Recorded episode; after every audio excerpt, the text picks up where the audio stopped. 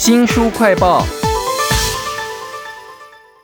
母亲的爱原始又纯粹，很多的妈妈和小孩后来在跟现实艰苦搏斗的时候，常常忘了要珍惜这份感情，也不晓得要怎么表达。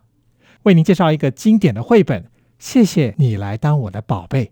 请到的是大好书屋的副总编辑谢美玲，美玲你好。大家好，这本绘本啊，它有剧情、有感情，还有亲情。它之所以经典呢，有很多理由。我觉得其中一个理由是，这个绘本啊，有好多母爱的具体的样貌哦，比如说亲亲啦、抱抱啦。而其中我最喜欢的一幅画是几只小猪围着妈妈吸奶的时候呢，他们会发出满足的声音哦。是，其实我想这个绘本里头还有很多动物的母爱行为啊，哪一个最让你有感觉呢？小猪围着妈妈在和奶奶那个画面，我觉得那个是很多妈妈她初为人母的时候一个共同的经验，那是非常感动的画面。那如果说一个句子里面，我觉得这个书里我很喜欢的是猫头鹰的宝宝们，他在形容我们的妈妈，她是蓬蓬软软的妈妈。我觉得这句话非常的美，透过不同动物在体现他们眼中的妈妈的样貌。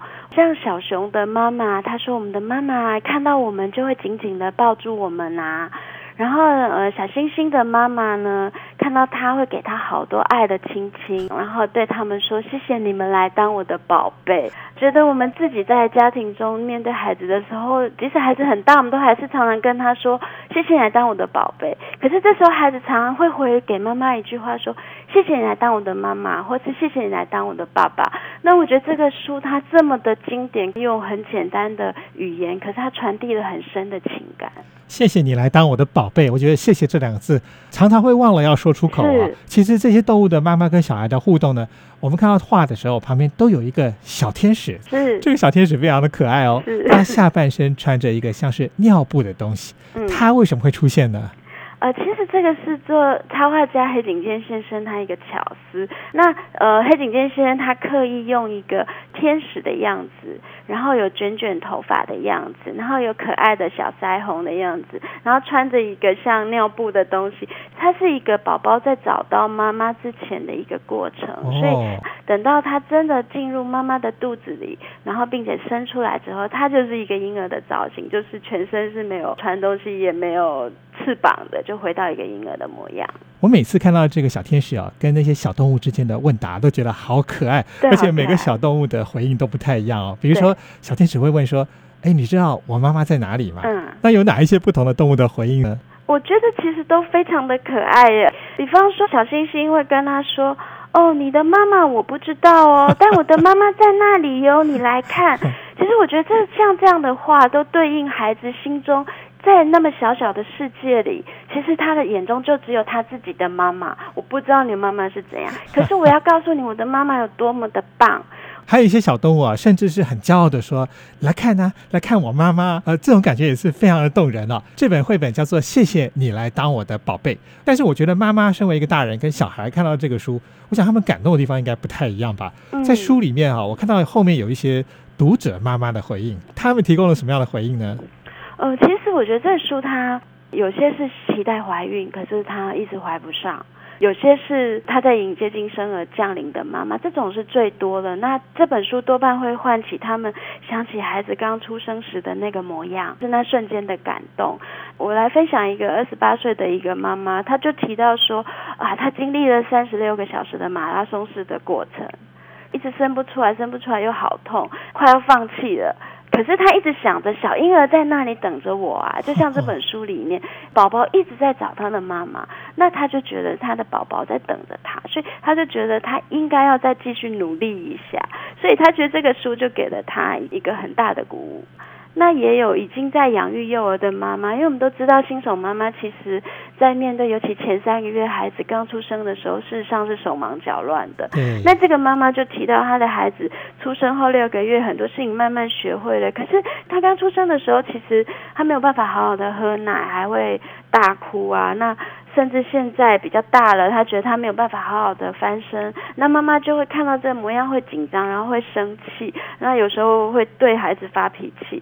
到了晚上，自己读了这本书的时候，他又哭了起来，然后就觉得自己应该要更温柔的疼爱自己的宝宝。那我觉得这个书其实会唤起母爱在不同的阶段，他的心都在更柔软一点。你的孩子到了青春期，可是你回来读这本书，我相信他的感染力也非常大。就是你曾经这么的期待迎接一个宝宝，然后你曾经这么温柔的对待他，可是现在你们产生了什么不一样？所以。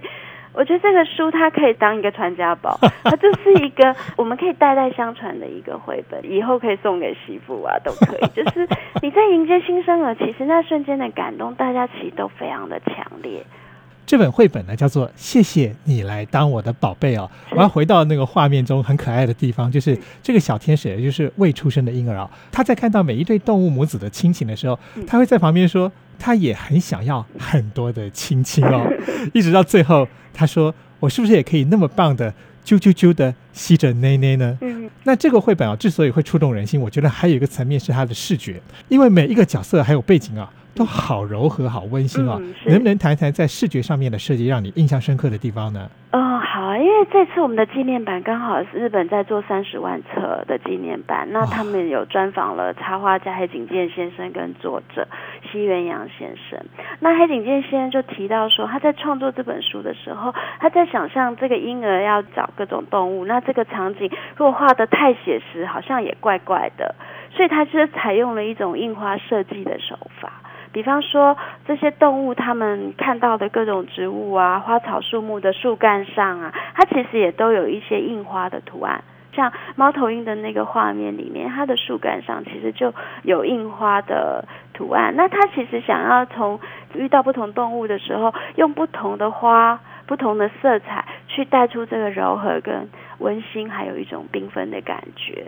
黑井先先生说，这是他第一次尝试用印花图案的方式。其实我看这个画，很多粉蜡笔的颜色，就是粉粉那种感觉啊，是非常的动人。您刚刚提到这一次的“谢谢你来当我的宝贝”台湾的十万册的纪念版哈，有访问到作者西元阳先生。那我很好奇，说“谢谢你来当我的宝贝”这句话，应该不是他心里面自己突然蹦出来的吧？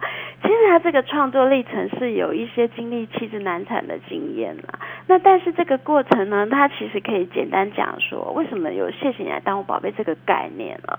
他说第一次其实是在他妻子在检查胎儿的时候听胎心音，他觉得声音很大，然后呢，护理人员就跟他的太太说啊，这个孩子啊，他心跳声这么的强而有力，想必他为了想要当你的孩子而来。然后那时候他们听了，觉得。原来是这个孩子自己选择了我们呐。那另外一个经验就是说，他儿子刚刚学会说话的时候，有一天晚上，他们三个人呢，穿字形的这样躺着睡在一起的时候，他太太就问儿子说：“为什么你会来妈妈这里呢？”然后儿子就跟他说：“因为我选择了妈妈呀。”好会讲话。是啊，好甜呐。所以这两个概念让作者他有了一个灵感，就是原来孩子是自己来选择我们的。所以呢，这时候他就觉得他，甚至到他儿子现在很大了，他们还是会紧紧搂着他，跟他说：“谢谢你来当我的宝贝。”其实他的起源就在于，他们相信孩子是自己。来找上爸爸妈妈哇！连创作的故事都这么的温馨啊！这个绘本叫做《谢谢你来当我的宝贝》，而且这次是纪念版，因为它在日本卖出三十万册，台湾卖出了十万册哦，相信一定可以再继续打动更多的妈妈跟小孩。今天非常谢谢大好书屋的副总编辑谢美玲来为我们介绍这个绘本。谢谢你来当我的宝贝，谢谢美玲，谢谢听众朋友。如果想要重复的收听我们的节目，或者说。您只听到了一半，想要补足的话呢？我们在脸书、YouTube、Spotify 还有 Podcast 都有新书快报，欢迎您下载 APP 订阅 YouTube 频道。我是周翔，下次再会。